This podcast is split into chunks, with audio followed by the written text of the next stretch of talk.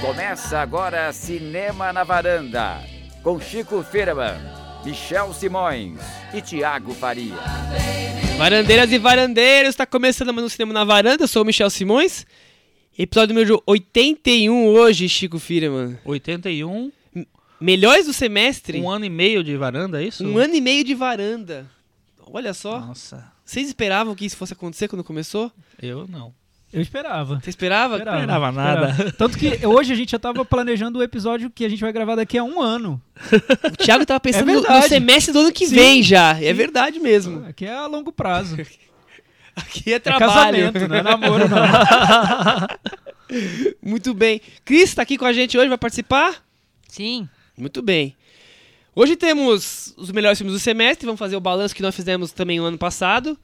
É, E também temos cinema coreano aqui na, na pauta, Thiago Faria. Temos sim, o nosso filme em pauta hoje é um lançamento da semana, um lançamento global que provocou polêmica no Festival de Cannes e hoje já tá aí disponível para todo mundo que tem assinatura da Netflix, que é Okja, filme novo do Bong Joon-ho. Exatamente. É assim que fala? eu, É. eu, eu ouvi um... É assim que eu falo. John Bong-ho? Eu, Bong eu ouvi hoje, hoje, hoje um John podcast do- da New Yorker que era com o roteirista do filme e eu aprendi a pronúncia. É Bong Joon-ho. Bong, Bong. Joon-ho. Tá. Aí, Bong. Joon-ho. Eu falei Viu? uma vez que é pra, pra poder falar o resto do programa errado. Mas Viu? tá certo, porque o Jun tem dois Os e É o verdade. Ho. É, tem E se certo. nenhuma informação hoje no podcast for relevante pra você, pelo menos você aprendeu a falar Bong Joon-ho. Ho. Isso. Exatamente. Pronto. É isso aí. Viva o podcast da New Yorker. Vamos falar sobre Ok, Okja também, pronuncia Okja. Oksha. Eu acho que é Okja, mas eu Okja. não tenho certeza. Okja? Isso é, Pode ser. Mas é, vai do jeito que quiser. Okja.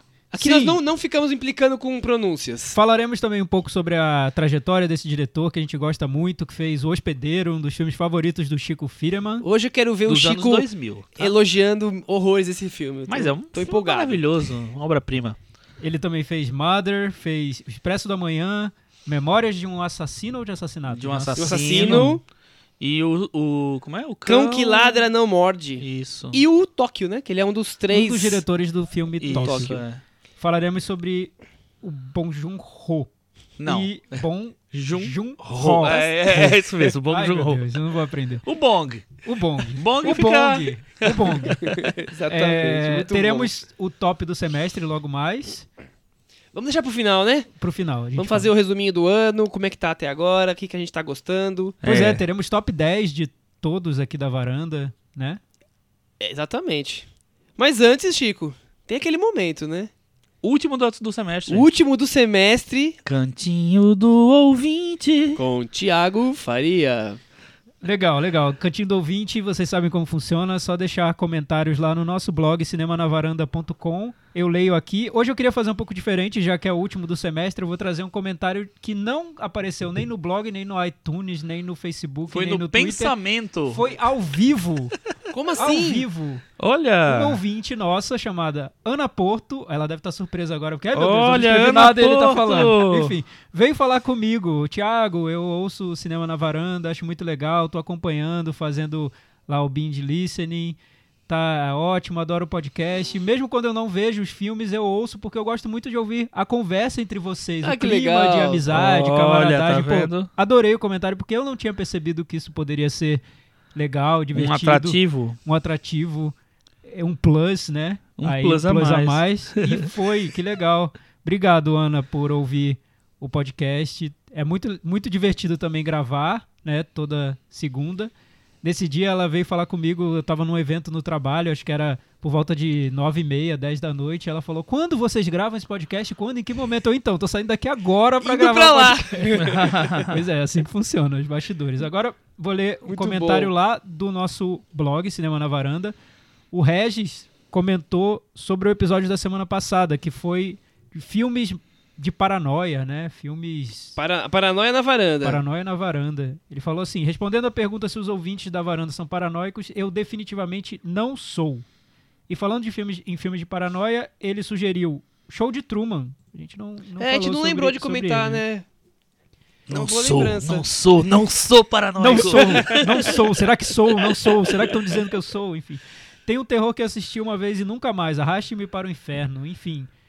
A paranoica, a história, esse tema se mistura a vários estilos de filmes, inclusive os filmes da Disney. Tem os doidos que acham cada coisa nos filmes e inventam até mensagem subliminar. Pois é, a gente não falou sobre isso, que é um subtema aí da paranoia, que é- são as mensagens subliminares. Concordo, a gente, a gente não conseguiu cobrir tudo. Pois é, quando a gente terminou de gravar, eu, eu saí daqui pensando, nossa, faltou tanta coisa. Faltou falar de filme brasileiro, por exemplo. E eu acho que o cinema do Kleber Mendonça Filho trata muito a paranoia, né? O som ao redor, O Som Corredor Mais, o Aquarius também. Pesadelos. não chegou a citar, a gente não? não, não falou. Porque Mas- eu lembro de, de- é, que ao- na- na- no meio da discussão que teve alguma coisa que eu lembrei do som ao redor por causa daquela cena que eu acho a melhor cena do som ao redor pra mim é aquela invasão de- Sim, de sonho no- Claro. do condomínio. Tem muito sonho, muito pesadelo nos filmes do Kleber Mendonça Filho. Não, Né? é, é umas coisas fortes no filme, no cinema dele. A gente não, não elaborou mesmo. O Arthur Garcia, que começou a fazer o binge listening do podcast, ele fez um comentário bom porque, já que a gente tá nesse clima de fim- fechando o semestre, relembrar, recordar é viver, falou o seguinte: já ouvi uns 20 programas antigos de vocês e gostaria, de, gostaria muito de saber por qual motivo paramos de chamar o Michel de Marvete. Por que a gente parou de chamar o Michel Porque de os filmes Marvete? da, da Marvel sumiram, mas estão voltando agora. Semana que vem já vai ter um Semana que vem tem Homem-Aranha. Opa! E o nosso Marvete vai poder ficar.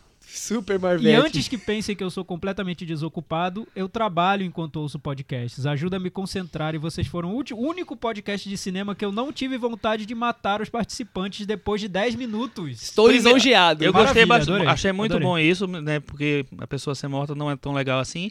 E agora eu queria saber qual é o trabalho dele que ele se concentrou ouvindo. Não, então, pois é, eu, eu adoro ouvir podcast, eu não consigo me concentrar no trabalho enquanto eu ouço podcast. Eu consigo me concentrar ouvindo música, mas podcast eu, eu fico querendo prestar atenção, Atenção, né? e não consigo dividir essa minha atenção, atenção entre as duas É coisas. um millennial esse Arthur. É um millennial, É, ele tem que é um poderes mentais. E essa história de matar participantes depois de 10 minutos, eu fiquei até tenso achando que talvez alguns queiram nos matar depois de 10 minutos. Talvez né? alguns passaram por essa sensação, Isso, né? que horror, E gente. talvez não tenham mais voltado, mas. Direito de cada um. Agora, finalizando esse comentário, Paul Thomas Anderson, queridinho meu e do Michel, também é um diretor canceriano. O, no episódio passado, o nosso varandeiro do Zodíaco, Ailton Monteiro, falou sobre cancerianos. E fez aniversário, enquanto vocês gravavam esse- aquele programa. Viu? No dia, não nossa, notou. nem- eu não me dei É, conta mesmo. é um tá fã vendo? meio... Fraco é fraco, foi no fraco. Eu, eu sou fã do trabalho das pessoas, eu não acompanho Você, muito tá- o dia a dia você é fã do pessoas. Paul Thomas Anderson também? Ah, Thiago? eu gosto muito, Eu viu? também. Eu não é sou- só o sou Michel, fã. não, viu, gente? Ele ganhou na, É que na- eu fiquei marcado, né? na lista É. lá do que o New York Times fez, dos melhores filmes do, do século, ele ganhou. O Sangue Negro foi escolhido É, o melhor. né? Melhor, né? E não entrou na nossa lista dos melhores do, do século. Não, Não entra nem na minha de melhores filmes dele. Eu gosto de mais de outros. O Vitor Não, Almeida, é paranoia minha ou dele. vocês começaram um podcast com Paranoid Android, a música do Radiohead? Teve duas pessoas que descobriram o nosso easter egg que nós não falamos, né? O E Lucas, justa- Lucas easter egg. Fratini também falou no, Exato. no Twitter. Lucas Fratini falou: Gente, e esse Radiohead na intro? Coraçõezinhos. Ju- Justamente alguns dias depois do lançamento do disco Ok, Not Ok, que é a versão comemorativa dos 20 anos de Ok Computer. Acho que é paranoia minha, vocês são o máximo, prometo fazer. E faz o comentário aqui sobre o ciclo, sobre um monte de coisa. Entrem lá no nosso blog cinemanavaranda.com para ler o comentário dele. Pois é, eu ia até falar um pouco sobre o Ok Computer misturar na conversa, mas tinha tanta, tanto assunto para falar que tudo que eu queria falar eu não consegui. Foi super frustrante o episódio passado. Mas enfim, Ok Computer comemorando 20 anos, saiu uma edição comemorativa, enfim. Mas o Vitor e o Lucas têm razão. Nós colocamos a música em Foi, homenagem foi. Ao disco aos 20 anos de comemoração do álbum do Radiohead. Que todos amamos. Exatamente. E esse foi o cantinho do ouvinte, né? Então vamos agora começar os- as, as pautas de hoje, que hoje tá, tá animado aqui o negócio. Até porque o cinema do Bon John Ho é animado, né? Bong Joon-ho. Vai ter 25 tipos de pronúncia até o final desse programa. Pô, você ensinou, você falou errado Já- agora. já esqueci, Bong né? Joon-ho, tá certo. E Não, eu que escrevi mas John aqui no meu, no meu, na Eu- minha eu vou- colinha. deixa, deixa eu escrever aqui no papel como se pronuncia, porque eu não Gente, quero é como falando escreve. errado. Bong Joon. Não fala o G, bom. Não, não falo G, Não bom. falo G, não. Bong Joon-ho. É. Bong Joon-ho. Tá bom. Coreano, 47 anos, já falamos dele, o nome dele umas mil vezes aqui hoje. É, já falamos dos filmes que ele, que ele dirigiu. E aí, vocês são fãs do nosso coreano? Olha, na fase o Hospedeiro Mother eu era muito fã, era um dos meus grandes cineastas daquele, daquele período ali. É, é o Hospe- miolo da carreira dele, né? Exatamente. É o, o- acho que, é, na verdade, é o, meio que o ápice. Assim, são- 2006 são até filmes mais- 2010, mais ou menos. mais queridos e mais comentados dele, né? É, eu achava ele incrível, porque eu achava que ele conseguia fazer essa, essa ponte do cinema é, pop com a- essa, essa coisa política que está embrenhada em todos os filmes dele, né? Inclusive no novo. É, ele sempre tem, um, tem um- uma, uma mensagem, vamos dizer assim. E eu acho que no Hospedeiro ele conseguiu chegar ao ápice do, de misturar essas duas coisas. Né? Ele faz um cinema completamente pop e completamente político. Então ele foi um dos meus grandes. Hoje em dia eu já não tô tão amando ele assim, não, mas continuo gostando. Curioso ou não, o Chico não tá mais amando bem na fase que ele saiu da, da Coreia, né? Foi, começou a Pois filmar é, fora. foi fazer o filme dele em Coincidência? inglês, que é o Expresso do Amanhã, produzido pelo Harvey Weinstein. Teve Mas até que- uma briga ali pela é versão um, final. um- é um, um filme também rodado na Coreia, É também feito produção Coreia e Estados coreano. Unidos, né? É. Mas já, já tem grana Olha, de tipo, É. pelo que eu li, eu acho que ele foi filmado, nem lembro se foi na, na Coreia ou se foi na Rússia, não sei. Foi, não foi nos Estados Unidos. Não, teve, foi foram vários no- países, mas a Coreia até foi. enfim. tem um. É um, tem uma- Mas um, um filme em língua inglesa, né? Com Uhum. atores conhecidos do público ocidental. Okja agora também segue essa linha. Tem no elenco a Tilda Swinton, Jake Gyllenhaal, o Paul Dano, Paul Dano. já que falamos do Paul Thomas Anderson. Tem tá o- o Dano Tem lá. o coreano Steve Yeun, que é o, o nosso querido amigo Glenn de Walking Dead. Olha só. Está lá também. E é um lançamento que deu o que falar recentemente no Festival de Cannes. Ele participou da competição de Cannes. Foi o primeiro filme do Bong Joon-ho na competição Principal, é, Cannes. porque tinha passado É o- Mother, passou na Santa é, eu não- incrível, né? Só agora ele ter conseguido emplacar um filme na competição. Justamente o filme que o presidente do júri, Pedro Almodóvar, disse que não premiaria de jeito nenhum, porque foi um filme lançado na Netflix, sem exibição prevista para os cinemas franceses e essa esse precedente fora do comum deixou o júri de Cannes ali muito preocupado com o futuro do cinema, né, Chico? Exatamente. Mas e. O que, que tem de característica principal do cinema dele, antes da gente falar do, do filme? Tem muita fantasia, tem, É, tem muito humor e crítica social. Seria. que Eu, eu vejo o cinema dele, eu não vejo um cinema dele de gênero, porque ele mistura os gêneros. Não é que ele, ele tem gênero, tem, mas ele mistura muitos gêneros, né? Inclusive dentro do, próximo- do, do próprio filme. Ele faz uma salada só dele, assim. Não que seja uma crítica, é, é uma característica. É, não, eu acho que ele tem uma predileção pela fantasia. Você vê, ele fez o Hospedeiro, que é um, um monstro atacando Seul. Ele fez o, o Expresso da Manhã, que é um trem que não para, né, não para de rodar do- depois do que o mundo acabou. né? É, e agora o Ox já é um porco gigante, geneticamente modificado, sei lá. Então eu, ele tem esse- isso na, na essência do cinema dele, assim. Mas ele também é um, é um diretor que se preocupa com essa coisa de ter alguma coisa a mais. Ele não é só a fantasia, ele, ele tem sempre um recado. O que eu acho que é uma. uma já, pode, já pode começar a falar do já? Fala o que você quiser, Chico. Pra mim, o que eu acho que mudou no cinema dele, desde o Expresso da Manhã até, até agora, né, com o Okja, é que realmente, assim, eu acho que teve um impacto muito grande ele começar a filmar em inglês.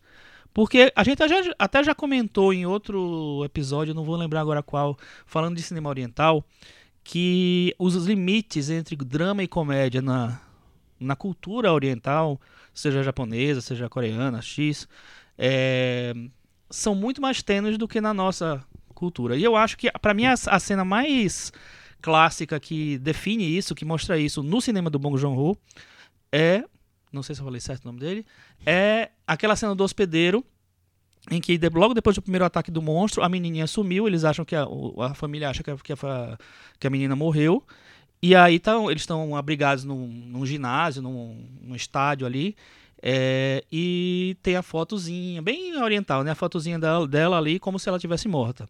E aí eles começam a chorar de uma maneira tão exagerada, tão absurda assim, que parece que fica meio engraçado também. Então, é um é- é- esse limite, essa coisa de ir para o drama e para a comédia assim, eu acho que no cinema do Bong Joon-ho, ele quando enquanto ele filmava com atores coreanos na Coreia, falando em coreano, funcionava muito bem, porque assim, essa, essa coisa de, de passar da comédia pro drama no, na mesma cena funcionava muito bem.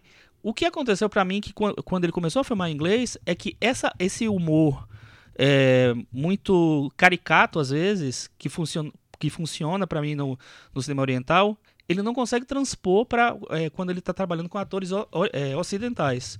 Por exemplo, para mim o, o personagem da, da Tilda Swinton, que é uma grande atriz, no Expresso da Manhã, eu acho horrível. Acho a interpretação muito ruim. Acho que não cabe, acho que tudo é excessivo.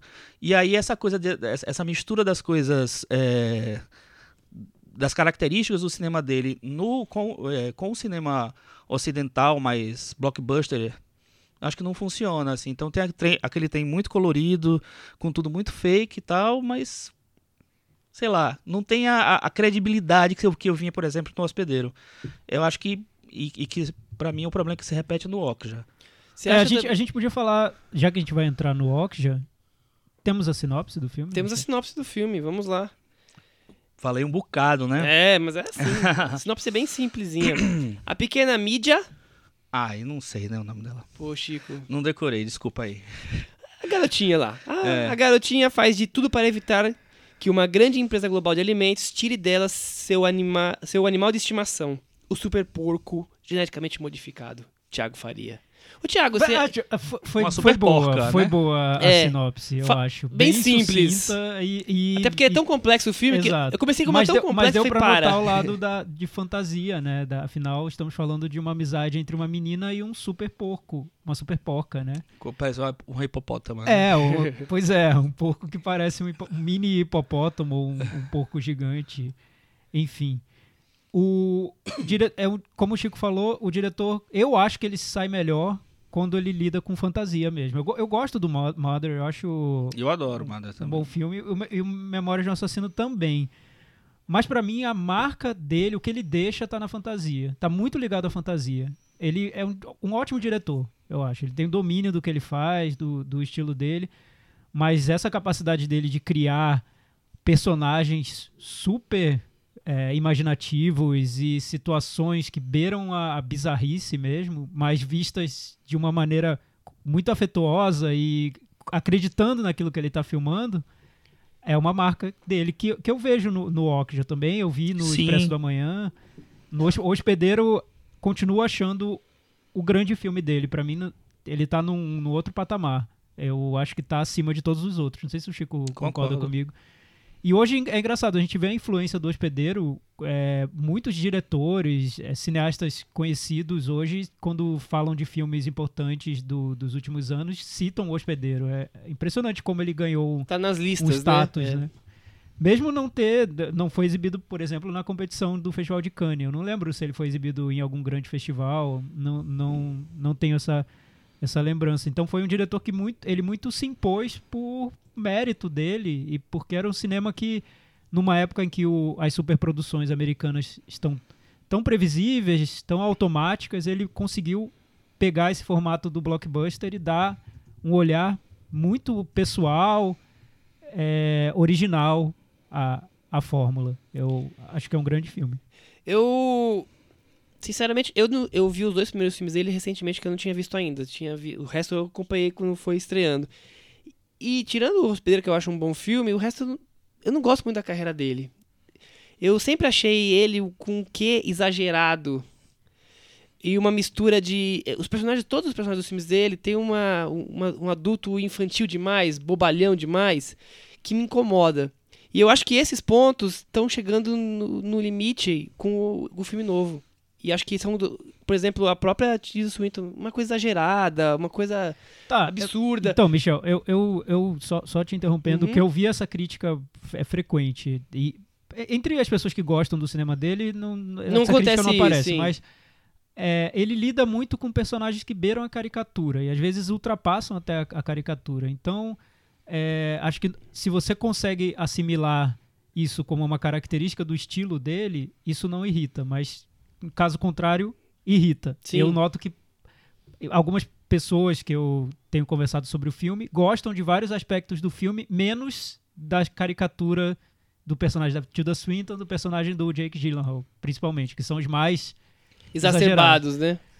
É, Enfim, a- acho legal até a gente tocar nesse ponto, porque eu não sei, eu não sei se seria um erro criar caricaturas quando você nota que ele realmente queria ter criado caricaturas. Não, não me parece um erro do filme aqueles personagens terem saído daquela maneira. Ele Mas quer é- criar personagens Sim, sim, daquela maneira. Mas é até que ponto, é, como o Chico falou isso, até que ponto era o charme, um dos charmes do cinema dele e virou, e virou uma coisa caricata que já tá extrapolando, Não, mas não é isso levantou. que eu acho. Eu não acho que é por causa da, da quantidade ou da repetição ou da, ou da Não, eu acho que é o tom. Não, pra mim é o seguinte, quando você pega aquele protagonista do, do hospedeiro, que é um, um personagem bobão, tal, não sei o que lá, é, infanti- infantilizado, vamos dizer assim, eu acho que aquele ator, dentro daquela, daquele contexto de, de é, Coreia mesmo, assim, de, sabe, o- oriental, aquilo faz sentido pra mim.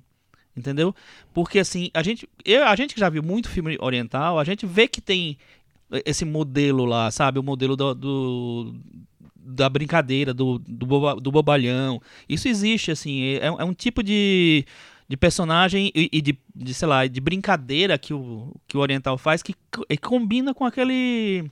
Com aquele. Sei lá, com aquele estilo, com, com, com aquilo. com a cultura oriental.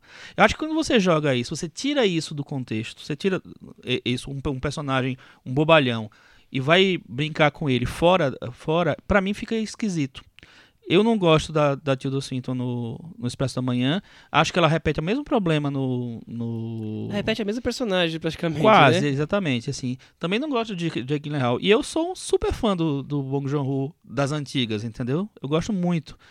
É, então, eu não sei, eu acho que ele não sabe lidar, talvez, com essa coisa do desse choque da língua ainda.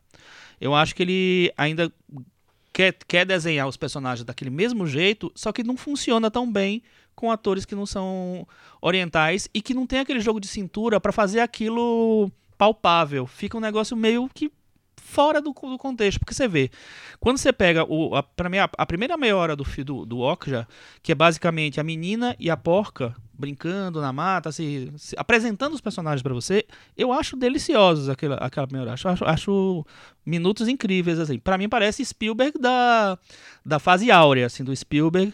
É, essa... essa é, esse, esse tato que ele tem, do, do Bong Joon-ho, que ele tem com a fantasia, de valorizar a fantasia, de fazer você acreditar na fantasia, de, sei lá, dizer que você tá. é, mostra- ele mostra que ele tá gostando de, de trabalhar com aquilo. Quando você falou que é, essa coisa da fantasia parece que é a casa dele e tal, que ele tá, ele tá mais à vontade, pra mim concordo plenamente. Eu acho que aquela meia hora, pra mim, eu tava muito empolgado com o filme.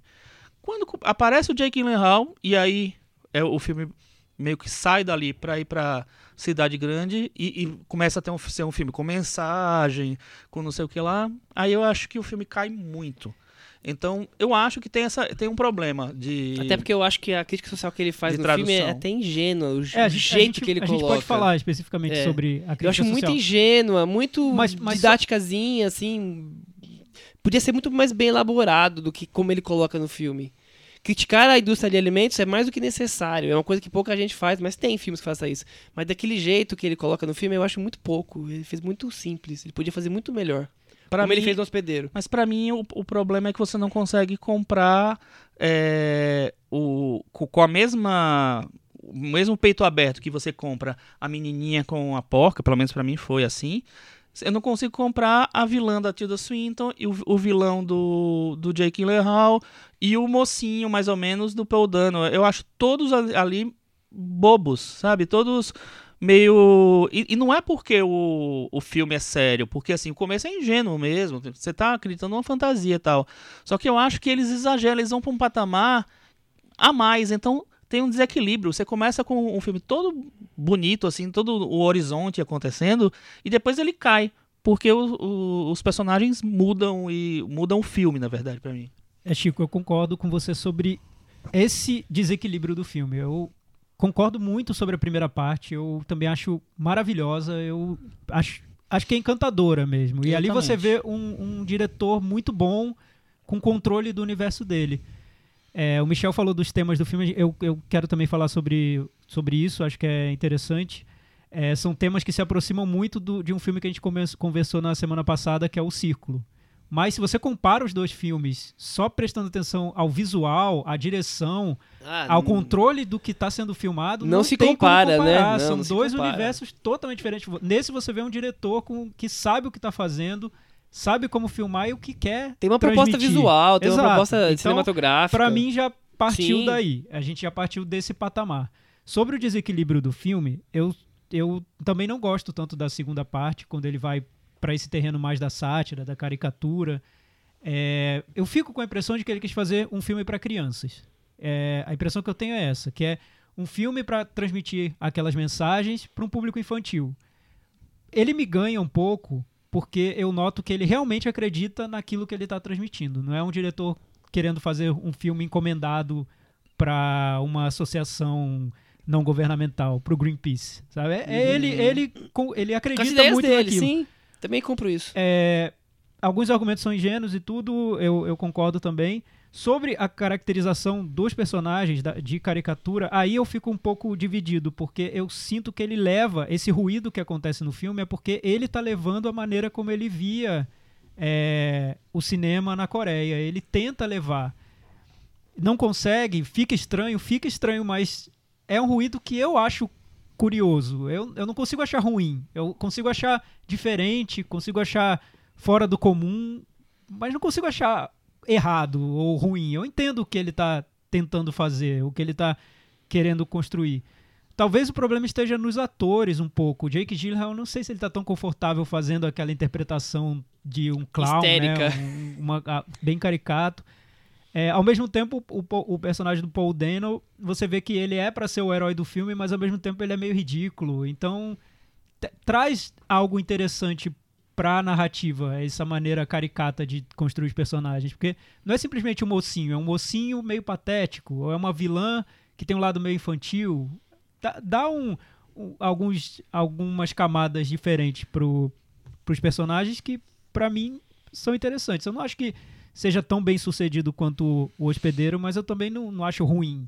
E não acho que eu, que eu diria pro, pro diretor, olha, para de fazer esse cinema, faça um cinema mais realista, pé no chão. Não, não, de jeito nenhum. Eu também acho assim, eu acho que de uma maneira geral, o Bong, o Bong Joon-ho, Bong Joon-ho, é, ele é meio ingênuo na, ele é meio crianção também.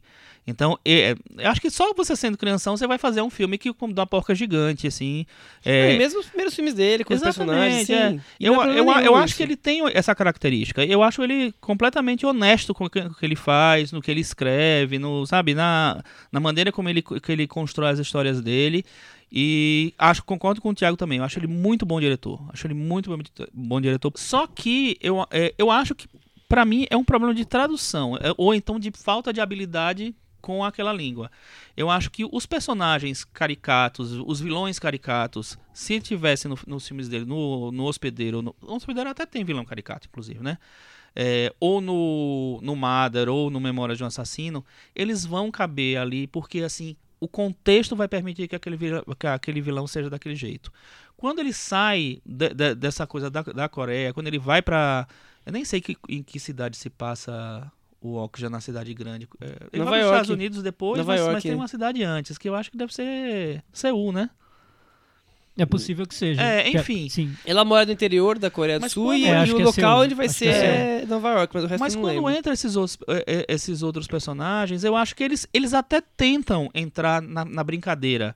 Só que o tom, na, pra mim, não, não combina. Sabe? Eu, eu não acho. Eu até acho que eles se esforçam pra brincar, mas hum, pra mim não. eh, Isso não conversa direito com o resto do filme.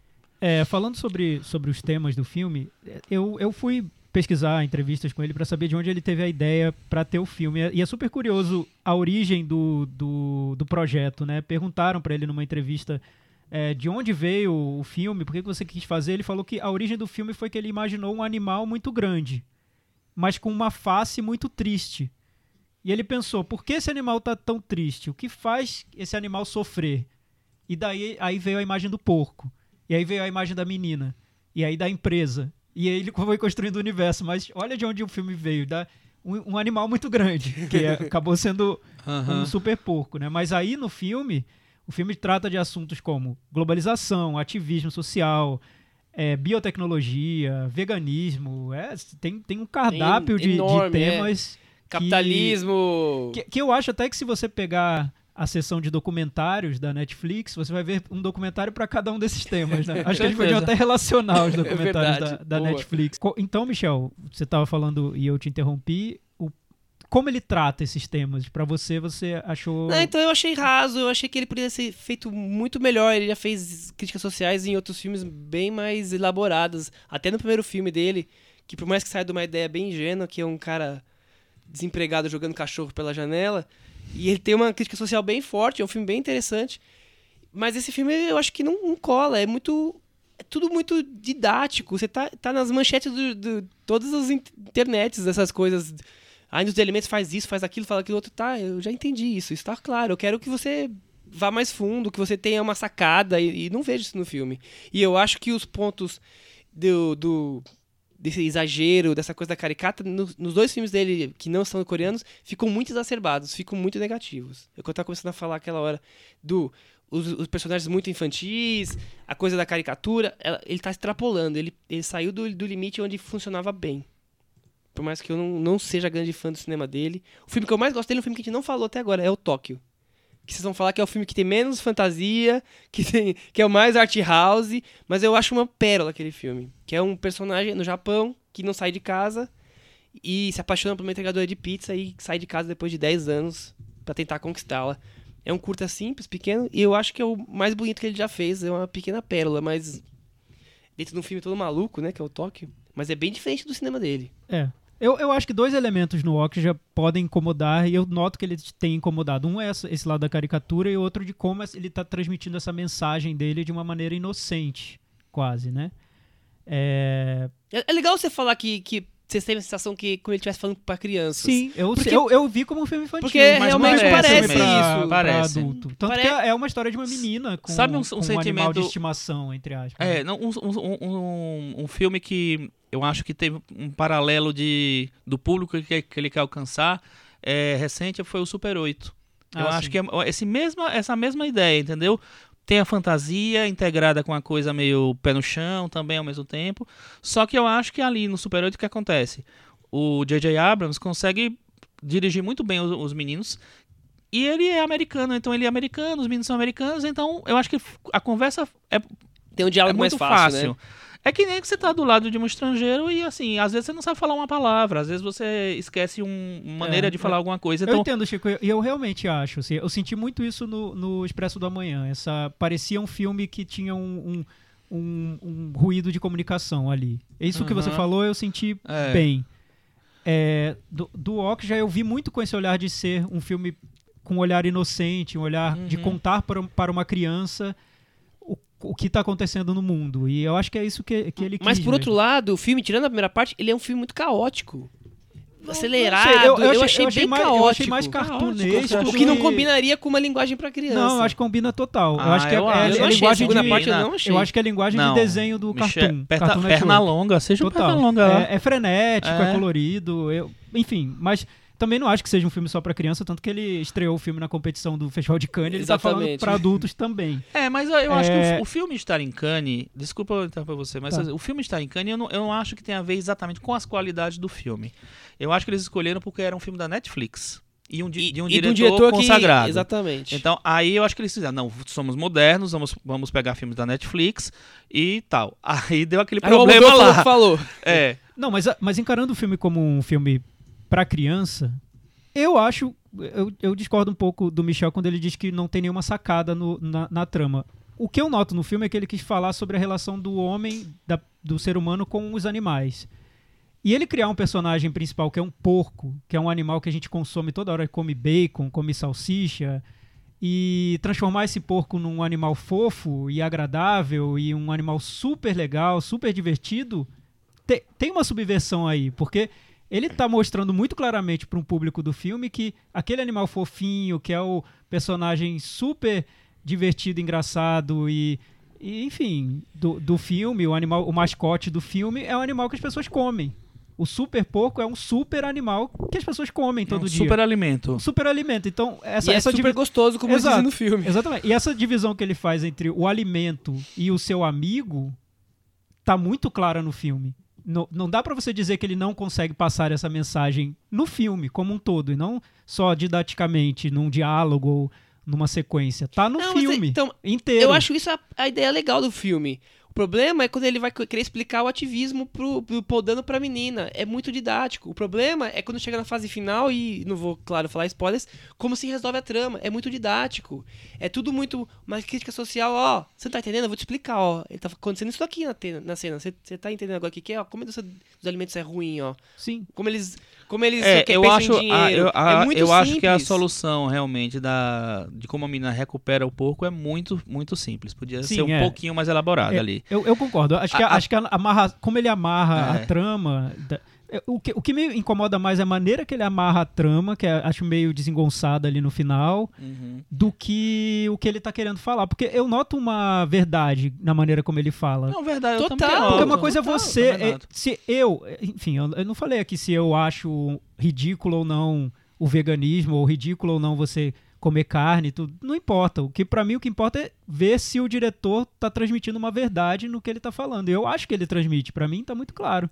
Eu não, não só acho como eu concordo plenamente com a crítica que ele tá colocando. Eu só discuto como ele faz. Que o detalhe é, é como faz, né? É Sim. mais do que você. Sim, o que você exato. fez é como Uhum. você fez. E eu acho que o cinema dele, é o, o ponto forte do cinema dele, é a narrativa. Ele prende você, ele te mantém ali. Eu posso não gostar tanto de Modern, mas eu acho que a forma que ele narra me deixa, sabe, fascinado com o que tá acontecendo. É, e o Okid e, e o Expresso da Manhã já não funcionam tão bem quanto os outros filmes dele, assim. Talvez seja o que o Chico falou, talvez ele não esteja tão à vontade por não ser o habitat natural dele, mas talvez ele tá começando a perder a mão do que ele tem de melhor exagerando no que ele tem de fraco. Eu acho que não, porque o que ele tem de melhor tá na me- primeira meia hora É, do e filme. é justamente o habitat dele, né? Su- Que exatamente. é como se fosse um filme coreano. Né? É exatamente. tão legal a primeira meia hora Super. que eu queimei a panela da minha casa. é verdade, eu soube disso. que o, o síndico veio aqui saber o que tava acontecendo, porque foi a primeira meia hora, foi a parte legal, porque eu esqueci a panela no Não, fogo. eu achei tão incrível como ele trabalha com o efeito visual, com o efeito digital ali naquela primeira parte. Eu falei, ele conseguiu algo que é tão raro, né, em, em, em Hollywood. Se bem que teve aquele filme ano passado, O Meu Amigo Dragão, que eu também senti isso, que é você integrar o personagem digital num ambiente de natureza de um jeito tão orgânico que Você parece já- que não, você já não é- percebe um que do é outro. digital. e, é, é. e é muito ousado, porque assim, não é simplesmente tô num cenário, né? Ele interage com o cenário o tempo inteiro, o tempo inteiro. Pulando, caindo na água, subindo, enfim, É mil muito legal, coisas. É muito legal. É, o que. É quase um Totoro, E eu né? acho assim. Eu fiquei com é essa quase um sensação, Totoro, é, assim. pode ser. O, um- e uma coisa que você falou que você não, não tem grandes sacadas, ele tem uma grande sacada, assim. Porque logo depois daquela, da, da resolução da- de como ela é, recupera o porco, tem uma grande sacada na hora que eles estão saindo. E, e isso daí eu acho que podia ter sido melhor trabalhado, entendeu? Olha os Porque, assim, spoilers. é muito legal a- a- a- o, o que acontece depois e que, enfim, Ah, sim, leva pro final. É, bem muito bom. legal. A gente não vai dar ali. spoiler, mas... É, aí ali eu acho que ele começa a voltar para o que ele tinha feito no começo, entendeu?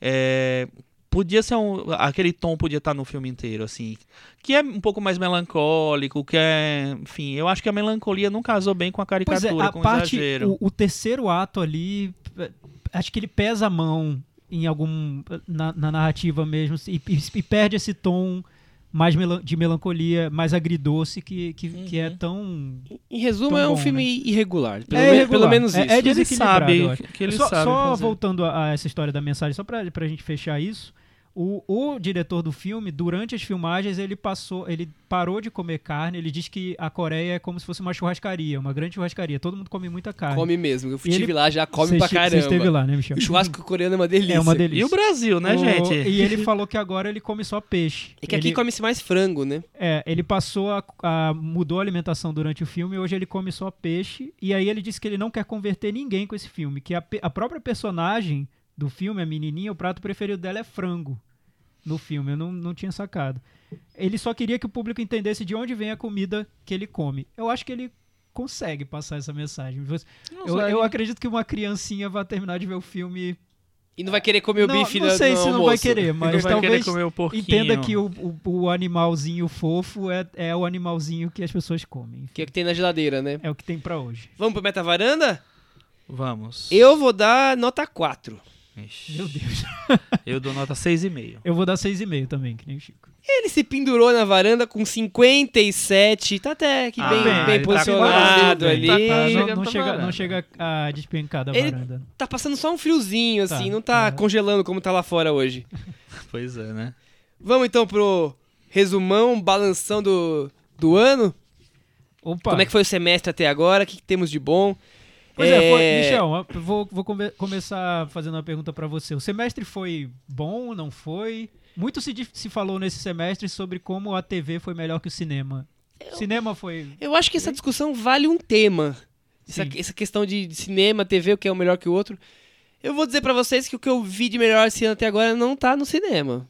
Sério? É, Twin Peaks, o último episódio, foi É. uma coisa fantástica. Eu- então, maravilhosa. Eu, eu fui fazer a lista dos melhores e eu me surpreendi com a minha lista. Eu acho Eu- que foi um bom semestre. Mas eu tô bem Eu satisfeito acho com a que minha foi lista um também. semestre muito acima da Eu média. gostei muito. Acabou, acabou que eu fiz uma lista de 15. Eu não vou É. falar 15, eu vou falar 10. Mas Mas é, foi é, fácil fazer uma é, lista de- exatamente. de, bons filmes. Eu não- não tive dificuldade de fazer essa lista. Não, também não. E temos nessa lista provavelmente filmes do Oscar, filmes de história em quadrinhos, grandes blockbusters, destaques de festivais que chegou meio atrasado no Brasil, acho que filmes que chegaram no streaming, acho que é por aí, né, o, o, o resumo da ópera. É, a gente decidiu é, dessa vez A partir desse juntar ano, filmes do circuito de circuito brasileiro de cinemas com filmes que foram lançados no, em streaming. exatamente. Então filmes que não foram pro cinema, mas que foram lançados em streaming nesse semestre também estão valendo e vai ser o mesmo formato pro Varanda Awards no final do ano.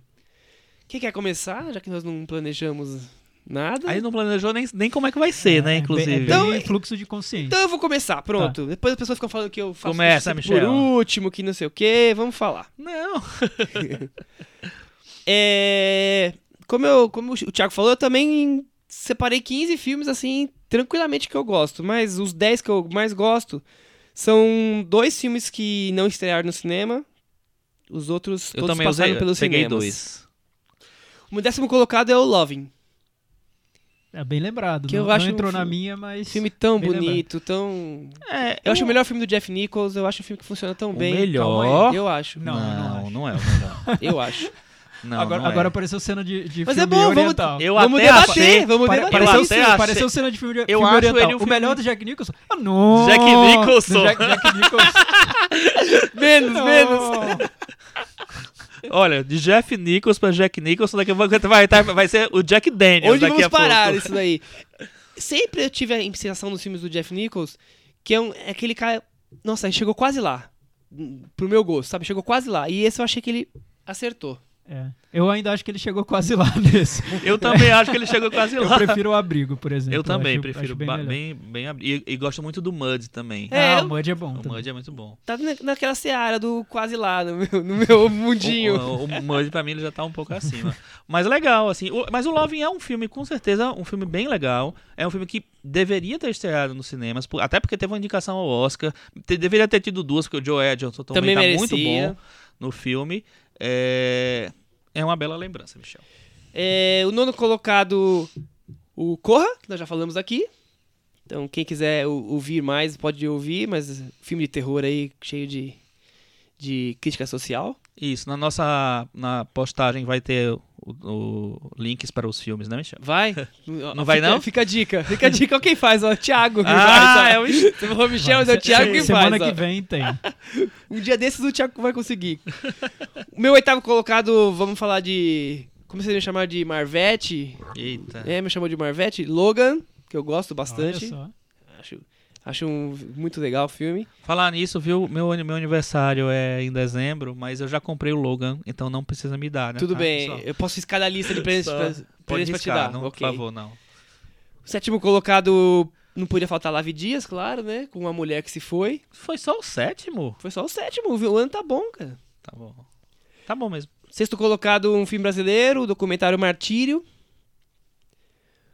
Quinto colocado, outro filme que não, que não estreou nos cinemas e que eu recomendei faz uma ou duas semanas, que é o filme Certas Mulheres, da Kelly Reichardt, que eu acho muito bom filme.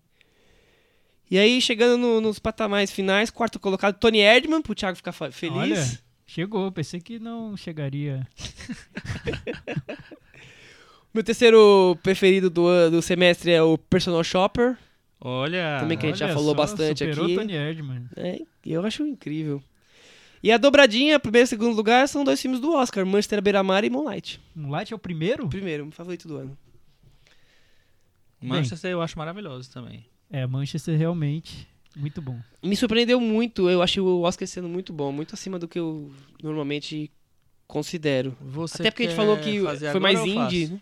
Eu posso fazer, Chico. Então vai lá. Então, pra mim, te- tem vários filmes da lista do Michel na minha também. Vou. Serei breve. Décimo lugar, Além das Palavras, do Terence Davis. Quase Quiet entrou na Passion. minha. Nono lugar, Z, A Cidade Perdida, do James Gray. Oitavo lugar, Certas Mulheres, da Kelly Rich- Richard, que o, Tá aí o também. Michel falou, estreou em streaming só. Infelizmente não foi pro Isso. cinema. Esse filme merecia ter sido exibido, eu acho. Também acho. Sétimo lugar, A Mulher que Se Foi, do Lave Dias.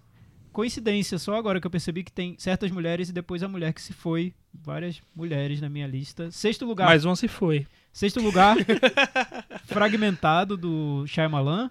Split. Quinto lugar, John Wick 2. Muito, muito bom o circuito pop esse ano. Dois Muito bom. filmes que estão, olha só, viu? Na minha lista aparecem antes do Lave Dias, antes do James Gray, antes do Terence Davis. Tem Fragmentado e John Wick 2. Quarto lugar, Manchester à beira-mar, como disse o Michel, filme do Oscar. Terceiro lugar, Corra, Get Out, do Jordan Peele. Acho que da Olha. varanda eu sou o que mais gosto do Corra. Acho É? um grande filme e acho que vai ser lembrado anos e anos e anos. Vamos, vamos, vamos acompanhar. Segundo lugar, Personal Shopper. Aí é, é pessoal mesmo. Eu ah, gosto muito desse Eu filme. achei que esse ia ser o primeiro. E o primeiro lugar, Tony Erdman. Que pra Ah, mim, é, é, é a certeza pra mesmo, mim é é, é imbatível. Não tem É um filme esse ano tão bom quanto. Chico? Bora lá. É... Vou falar três menções honrosas muito rápido, tá? Que eles não entraram e eles mereciam ter entrado no top 10. Corra, Além das Palavras e Fragmentado.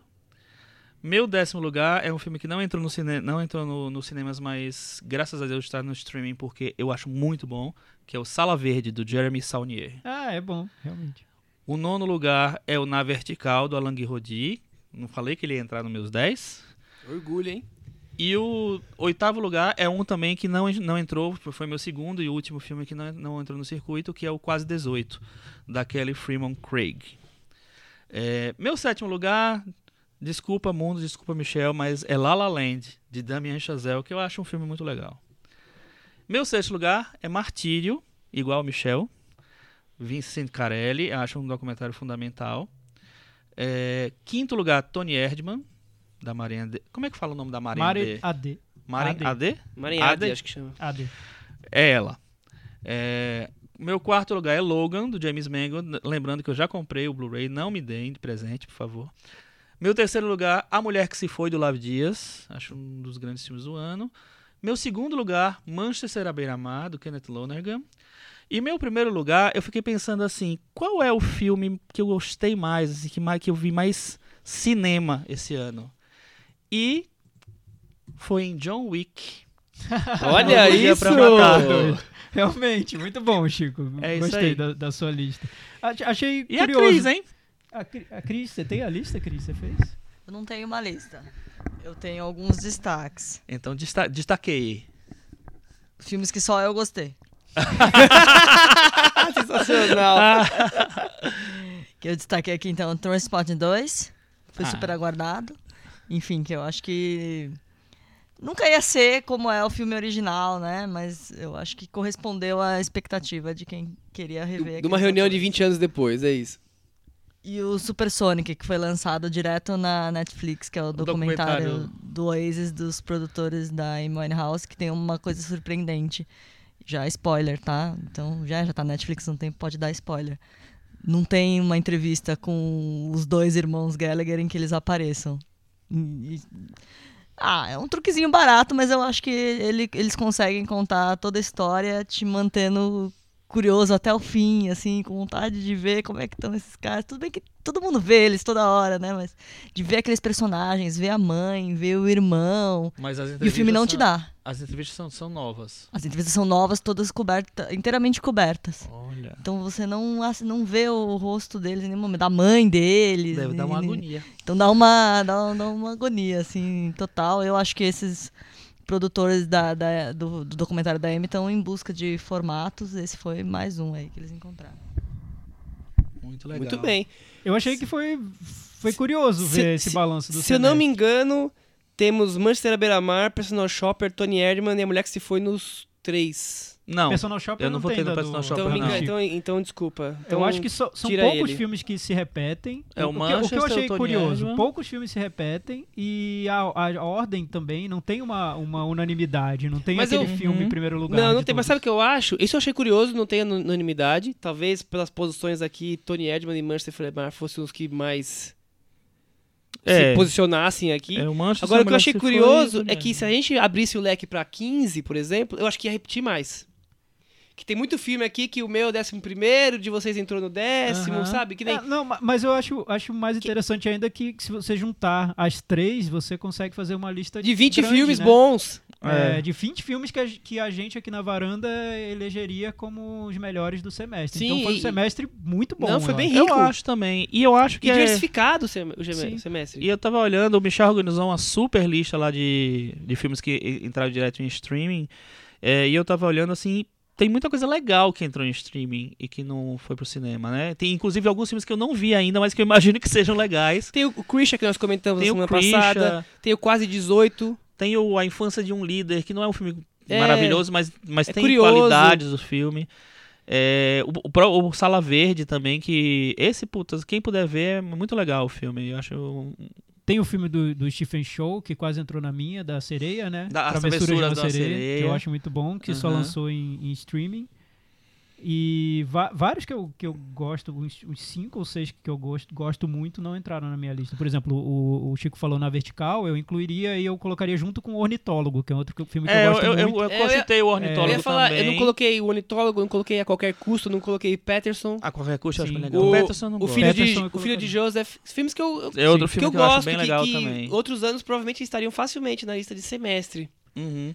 E Pois é. interessante, eu acho que não, não é tão comum acontecer você ver filmes, tanto filmes de um, de um circuito muito pop comercial e filmes bem de nicho numa mesma lista. Na minha, por exemplo, tem A Mulher que se foi e Fragmentado, Wick e um Fragmentado. do lado do outro. Uhum. O John Wick e Manchester à beira-mar. Corra e Personal Shopper. É, tá tudo. tá- Você viu, você consegue selecionar filmes muito bons, tanto no circuitão quanto no circuitinho. Né? Tem pra todos os Sim, gostos. sim, é, é, os, os blockbusters estão acima da média esse ano, realmente. Os, os filmes blockbusters não, mas os filmes, Eu de, os filmes é, eu não pop. acho que os block- filmes de gênero. É, né? É, eu acho que o- os blockbusters não estão. É, os filmes- os porque os blockbusters tirando Ah. o, o Logan que tá na minha e na sua, os outros blockbusters não estão É, tão longe é, daqui. um Na que- verdade, um que eu seria faria lembrado- do... um que seria lembrado- Filmes pop, eu queria dizer, na Sim. verdade. assim. É, de blockbuster mesmo, acho que seria o Logan, que foi muito elogiado, eu não gosto, mas foi muito elogiado, e o Mulher Maravilha, Seriam os dois que também destaques foi do elogiado. ano. É. Mas O resto outros, naufragou é, totalmente. Os outros, não. A Múmia, A Múmia. o Círculo, que a gente falou semana É, passada. o e tem... Transformers não estreou, mas já tá sendo super A criticado. gente passou semanas aqui sem, sem falar do filme da, grande da estreia, porque a gente É, a simplesmente gente- não, quis, a não gente teve interesse. Outros, outros temas que nos interessassem mais, porque não dá pra ficar aqui Falando É, de falando Baywatch, de Piratas não, do Caribe, É, então, é. a gente não, não- acho que não tem muito o que acrescentar nessas conversas. Agora, e brasileiro, gente? Nós falamos de Martírio aqui, eu acho que deve ser unânime que é o, o filme nacional do semestre até agora. Então, mas tem mais acho- coisa que vocês gostaram? Tem, era uma, era uma, era o Hotel Cambridge, eu acho muito legal, acho um filme super é, inovador assim, misturando documentário com, com ficção. É, eu gostei do Joaquim também, do como é o nome dele? Marcelo Gomes. Gomes. É, e é isso, né? Eu, eu acho que tem mais filmes. O, o Thiago tem um que vai destacar com certeza. É. Beduíno. Beduínos, sim. Ah, o Quase Beduíno, entrou na um minha. belo Ele ficou, na, ficou no, ali no top 15, né? Uau, no top É, 15. entraria, sim, sem dúvida. Eu acho melhor que o Martírio, por exemplo, que a gente comentou muito Martírio várias vezes e, e quando a gente comentou eu falei que eu acho um filme muito importante, só que muito problemático também. Então eu não, não incluiria no meu top 10. Eu reconheço a importância dele, gosto também, por exemplo, do Divinas Divas, que é outro documentário que eu também acho que é- Ah, é um tem problemas, também, mas é. que é bom. Eu, eu gosto. Não, não chega a ser nem tão importante quanto o Martírio, só que ao mesmo tempo tá tocando num assunto que é super raro no nosso cinema É. também. Não, e Não ele tem esse lado de denúncia política, mas toca um- num assunto É, diferente. não, e oferece um registro para um um setor, né, para um para um é, Uma um ala. nicho, um nicho assim que não, geralmente não tem muito, não tem voz, não tem vez, não tem registro, não tem nada. Eu né? também quero destacar outros três filmes que eu gosto, brasileiros. A Cidade Onde Envelheço, Redemoinho e Mulher do Pai. Eu vi Mulher do Pai não achei tão É, legal não. eu acho bom, eu acho É. vale, Ah, vale o tem, outro blockbuster que eu gostei esse ano foi o Kong.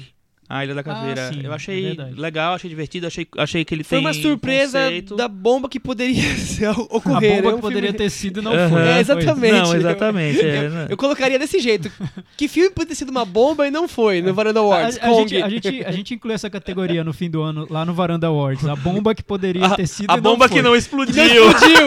Boa. Eu vou até anotar essa, Ah, essa tem um- categoria. Tem um filme brasileiro que vocês não vão. Vocês vocês nem viram, né? Mas é, que é bem interessante, que é o Axé, Canto do Povo de um Lugar, que é um.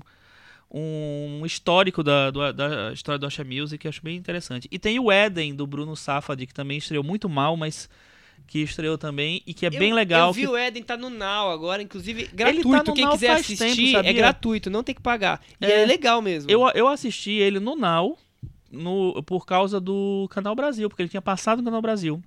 É, já faz um tempo. Enfim, aí tem outros filmes brasileiros que são interessantes. O Redemoinho ainda é um filme interessante. O, o Taigo Awa, ou Avá, não sei como é que Não chama, sei. que é o documentário dos índios também é, é legal. É, o Jonas e o, o Circo Sem Lona também é um filme legal. E o Elon Não Acredita na Morte é interessante. Eu acho que ele podia ter sido melhor. O resultado podia ser Chico, um pouco um, melhor. um balanço super rápido, assim, não quero nem me aprofundar nesse- nessa discussão. Ah. A impressão é mi, ficou essa impressão pra mim, o cinema brasileiro que foi interessante nesse semestre foi aquele cinema brasileiro bem pequeno e alternativo. Acho Tá- que sim. Tá aí pelos títulos que nós falamos, né? É. Nenhum passou nos grandes cinemas. Acho que sim. Nenhum. Eu não vejo nenhum filme. E, de e maior talvez o filme circuito, do. Celton Mello seja um, um alívio nesse lado, mas eu não sei. O Chico já viu, né? Mas Eu vi. Eu, não é- fala muito que nós vamos falar mais pra frente é, aqui. Mas é só rapidinho. Na é verdade, assim, tem- temos dois filmes do Celton Mello pra estrear, né? eu vi É, os mas um dois. é com ele- Ah, você viu os dois? Eu Mas vi o- hoje o soundtrack. Um é com ele Ah. ator, né? Ah, sim. É, um o é ele soundtrack é um filme outro bem interessante, assim. Ele tem uns problemas, eu achei ele, eu achei ele bem interessante. Então, no segundo semestre, já a gente tá dando as cenas do próximo capítulo que o Celton Mello vai chegar com a capa dele de super-herói e salvar o cinema brasileiro. Não, não vai. Não, sei. Não vai, Não vai. Não, Chico já quebrou nossa O, o filme da minha vida é um filme puxa. bonito, mas ele eu acho ele meio formal, assim, demais, assim. É, é uma adaptação de um livro, sabe? Bem adaptação de um livro. Mas é um filme legal. Outro filme interessante que estreou em streaming foi o, o, o iraniano lá, A Sombra do Medo. Ah, E- que a gente falou aqui, é É, verdade. falou, a, a gente comentou aqui também. E valeu rede. E teve um filme que não apareceu em nenhuma lista, mas é um filme que merece ser citado, que é a Tartaruga Vermelha, Sim, claro. entre as animações. É, Minha Vida de Abobrinha também. Também, né? legal. Dois filmes interessantes. Então, resumo que tivemos um bom semestre pra quem gosta de cinema, hein? Eu acho, assim, as pessoas ficam dizendo, ah, o cinema acabou, né? Todo, todo ano tem, né? Alguém que fala que o cinema acabou, que não sei Acabou o que nada. Eu, não- eu acho que Tá o aí cinema um tá filme muito, que fica muito meia hora legal. gravando mensagem de, no celular e é um filme baita bom pra caramba, que é o Personal Shopper. Quer dizer, Sim, é verdade. Uma Então, das cenas zoando. Olha, e comparando, e depois que eu fiz a lista do e olha que eu sempre defendo, eu sou defensor das séries aqui, né, na varanda, sempre trago uma série, mas comparando as séries que eu vi esse ano e os filmes, olha, a minha lista de filmes é melhor. A Não, a exceção minha também. é Twin Peaks, mas como Ah, eu disse na- no episódio passado, eu não considero uma série, não considero um filme, considero uma, Uma- instalação Um evento. do David Lynch, que ele tá fazendo lá no canal Showtime é e a gente consegue instalação. acessar via Netflix. Então, não tô incluindo. Se você for pegar as séries convencionais que, que bombaram esse ano, 30 Reasons Why, The Handmaid's Tale, ah, até o próprio Leftovers, que eu gosto muito, essa sim. O talvez American Gods talvez também. entraria na minha quinta, sexta, sétima posição da lista, mas não se compara com Tony Erdman, não se compara com Personal Shopper, não se compara com Corra, Manchester à beira-mar, então É. na- na- no frigir dos ovos o cinema ganha, tá ganhando.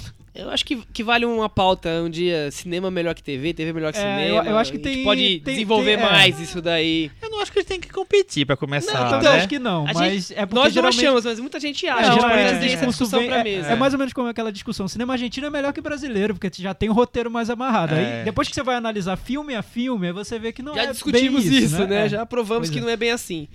Temos recomendações?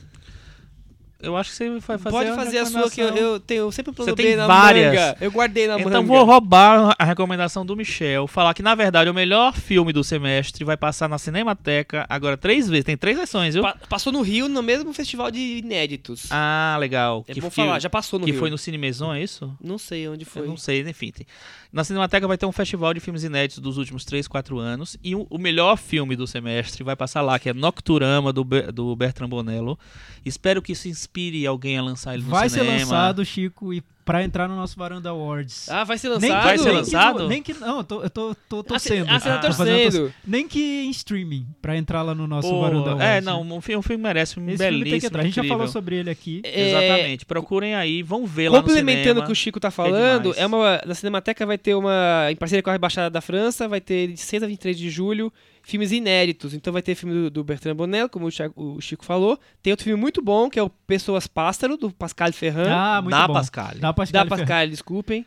É muito E- bom esse e- filme. Esse filme é muito bom. Ainda não tinha estreado esse. Não, ele não estreou. vai, ter- vai Eita, passar. gente, esse tem que E ver. ele é de ca- 2014. Bird People, É, maravilhoso. e vai passar também o Suzane, da, da mesma diretora do Coração e, Coração e Coração Alma. Vai passar o filme do, do Robin Capillo, que é um dos destaques de Cannes esse ano. O filme que vai passar dele é O Garoto do Leste. Que é o último que ele fez, Eastern né? Boys. É. Isso, esse é da, exatamente esse. E tem o filme do Tinha mais um famosinho. Destinê, se eu não me engano. Não, não, Destinê não, tá não.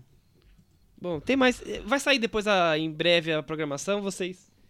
É, tem tem se no site da planejem. Cinemateca. Já tá lá? Tem o, Ontem na- não tava. No site da Cinemateca tem um, um calendário e aí dia a dia tem, tem o filme que vai, pass, vai é, passar. E aí tem vários lá. Vão ver. Os filmes passam duas vezes e em alguns casos três. Vale a pena. Muito bem. Tem, tem recomendações, Thiago? Tenho sim, Michel. A gente falou muito na época do Oscar do documentário que ganhou o Oscar do O.J. Simpson, O.J. Made in America. O O.J. Made in America, que eu acho um grande documentário, em todos os sentidos, aliás. É, Começou só nas 7 horas de grande, duração. Grande. É grande o documentário. É, ele foi produzido pela ESPN dentro de uma série chamada 30 for 30. 30 for 30, né? Pra quem 30 para não 30, vai. sacou o meu inglês britânico. É, é uma série super elogiada, com perfis de esportistas, pegando aqueles os conflitos mais dramáticos. Às vezes parecem séries policiais, como foi o caso do, do O.J. Simpson. Essa série ganhou um podcast. E o primeiro episódio dele, que acho que estreou na semana passada, é muito bom. Muito bom, me surpreendeu muito. Eu sou muito louco por podcast, eu baixo vários, ouço, às vezes eu ouço só a metade e jogo fora. E eu sigo alguns, eu me mantenho fiel a alguns. Esse eu tava ouvindo só pra saber como era, porque tá sendo super comentado. Eu não consegui parar de ouvir e depois eu ouvi de novo, porque eu achei Você a história tão é, impressionante e daria um ótimo filme. Eu, eu não, não vou estragar nada. Ouçam o, o podcast da ESPN. É, é o destaque do ano e, é- e mostra as possibilidades do podcast. Eu acho que. Eu até comentei com o Michel depois de eu ouvir e falei pra ele: pô, Michel, é a era de ouro do podcast. A gente fala sobre série de TV, mas tá aí um podcast que vale por muita série, viu? Eu achei emocionante só de ouvir aquela, Olha só. o- como, como eles narram essa história. Vale, vale correr atrás. Muito bom, fica uma dica boa aí. E eu vou finalizar com dois filmes que eu vi recentemente. Um que tá nos streamings. É, quem gosta de cinema policial. poli- Policial não, cinema político, digamos assim. Filme que concorreu ao Goya, de um diretor que tá sempre em voga no cinema espanhol agora, que chama O Homem de Mil Caras. Que é a história que se você assistir hoje, você vai pensar, nossa, daqui a alguns anos pode ter no Brasil sobre um político parecido com aquele da Espanha, uma história verídica de um político super poderoso, que aí descobre corrupção, ele se esconde, tem uma caça pelo mundo pra achá-lo. É um filme bom. E agora, um grande filme que, que passou em Curitiba e caiu na internet e todo mundo tá assistindo e elogiando é História de Taipei, né? Vocês viram também? Nossa, Sim, do Edward vimos. Young, maravilhoso. Edward Young, né? Que filme lindo, né? Maravilhoso, maravilhoso. Interpretado filme. pelo Ho Chao Chen. Passou no Festival de Curitiba, eu não Passou, sabia. passou em Passou, Curitiba, o Chico teve lá. É que E- saiu uma cópia da. Foi lançado pela Criterion. né? Exatamente. E agora tá todo mundo vendo. Pô, é, o- é um dos grandes É um dos melhores filmes do- que eu vou ver esse ano, com do- certeza, do, que eu já vi. É... de- dos anos 80 pra cá, eu acho. É, e é um Junto com Hao Xiaoxiang, que curiosamente interpreta o personagem principal desse filme, então você vai conseguir ver o diretor ídolo do Michel interpretando um personagem, Hao Xiaoxiang. É maravilhosa a interpretação dele. Tá ótimo. Ele devia ter atuado mais, né, aí nesse período. Não, não, Não, quis ele, ele- não, ele fez. Eu acho que ele só fez esse mais uma É, ou duas não coisas, fez, não foi- fez mais nada. super É, não raro, sei né? também, mas é, É. é um, é um E- filme que, pra você entender a história de Taipei dos Sim, anos 80, eu acho. Você, 70... e você entende muito claramente, né? Não é um filme que. que É simples a narrativa, é. sobre Não, é, é um filme, é um filme fantástico pra você com- compreender o período, compreender a cidade, compreender o movimento daquelas pessoas naquele momento, assim, é, é incrível. E, e, ao mesmo tempo, até conversei com o Michel e o Chico depois de ter visto, é um filme que poderia ter sido feito hoje no Brasil de hoje. Que ele Exatamente. mostra um momento de desilusão, desencanto, de desemprego, Tá é, tudo ali. incerteza econômica, política, transformação do país e das relações entre as pessoas. Maravilhoso. Acho que é a identificação imediata com o Brasil de hoje. Eu terminei o filme como se eu tivesse ido ao cinema e visto um filme de um grande diretor brasileiro muito atento à nossa realidade. É, é é. muito a nossa vida aquilo ali também. Não, eu vi ecos do Cleber Mendonça ali. Aliás, eu vi É, eu vi. ecos Ecos prévios, no Cleber né? Mendonça. Ecos Ah, premonitórios. Eu, eu acho Ecos, mas eu acho que o filme dele é muito melhor que os filmes do, do É. Kleber Mendonça. É, porque eu acho que como os também. filmes do Hou Xiaoxian, ele, ele tem esse, essa abertura pro para momentos de mais contemplação, para momentos em que nada acontece. Ele tem uma trama um pouco mais aberta, né? Não tem. O Kleber Mendonça acho que é- ele, ele fica muito preso a uma trama que ele quer narrar, né? É um cinema o que mais ele quer fechado. contar, né? É. É. Não, só, só as cenas do, do Hot Chain lá, em conhecendo as pessoas, indo pro bar. E... A, a, a, cena do pôster do filme já. Só que o pôster do filme já é a coisa mais linda. História de Taipei. História de Taipei, Taipei é. Story. Então fica a dica. E acho que é por hoje é só. Até semana que vem. Tchau. Tchau. Tchau.